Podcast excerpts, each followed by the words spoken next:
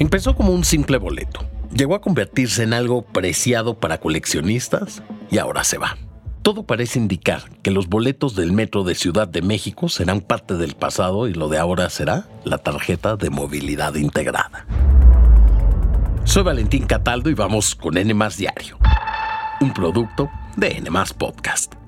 No olviden suscribirse, activar la campanita de notificaciones y visitar nuestra página nmas.com.mx. Este miércoles 12 de abril recordamos la historia de los boletos del Metro Capitalino. Hacia el próximo año, todo el sistema del metro estará usando únicamente el sistema electrónico de pago con la tarjeta de movilidad integrada. Así lo anunció Guillermo Calderón, director del Metro de Ciudad de México.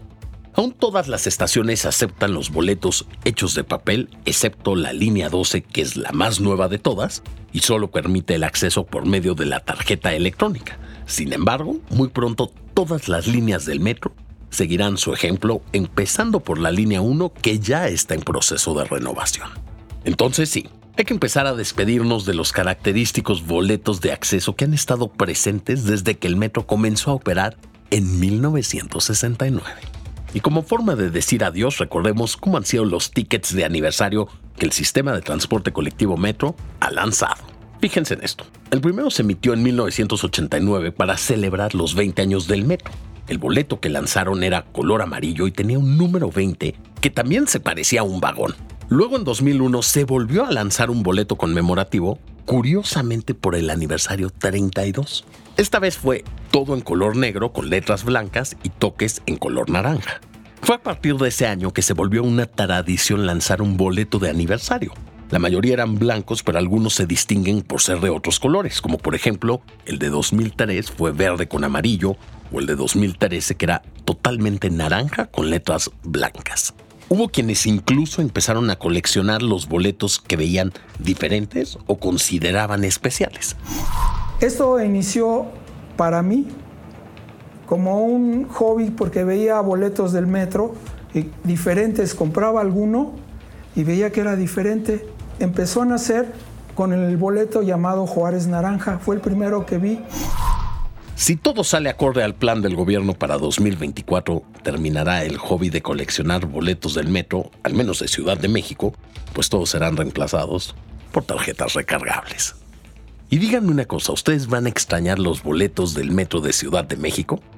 Contesten nuestra encuesta en la sección de comentarios.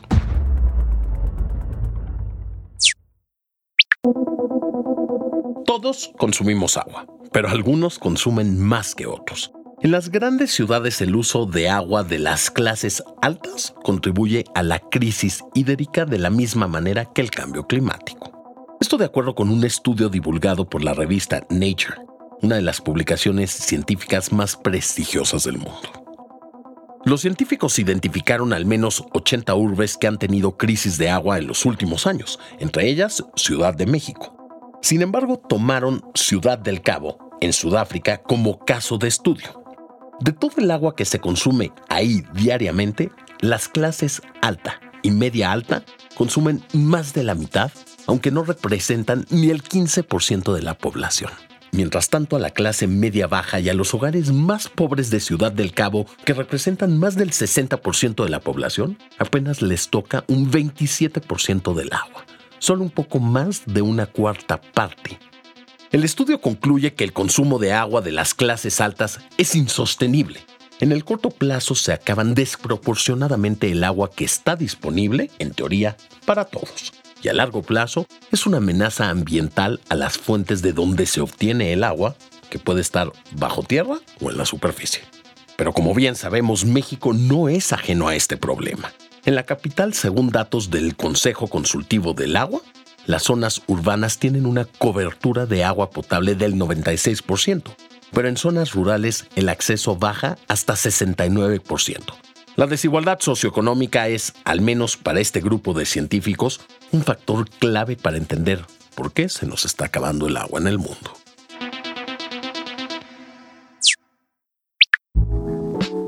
¿Alguna vez te has preguntado cómo llevaban la cuenta de puntos ganados en el juego de pelota? Bueno, Pues arqueólogos mexicanos encontraron en Chichen Itza un marcador de piedra del juego de pelota en forma circular con jeroglíficos en cada uno de sus lados que perteneció al periodo posclásico temprano entre los años 800 y principios del 900 después de Cristo.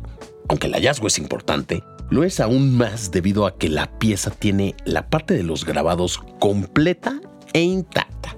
Mide 32.5 centímetros de diámetro, 9.5 centímetros de grosor, pesa aproximadamente 40 kilos. Fue la arqueóloga Beatriz Mendicuti quien hizo el descubrimiento dentro del conjunto arquitectónico Casa Colorada o Chichanchov. Si quieres ver cómo es, entra a enmas.com.mx. Eso fue todo por hoy, espero que tengan un gran día y no olviden suscribirse y activar la campanita de notificaciones y nos escuchamos en el próximo episodio de N Diario, un producto de N Podcast.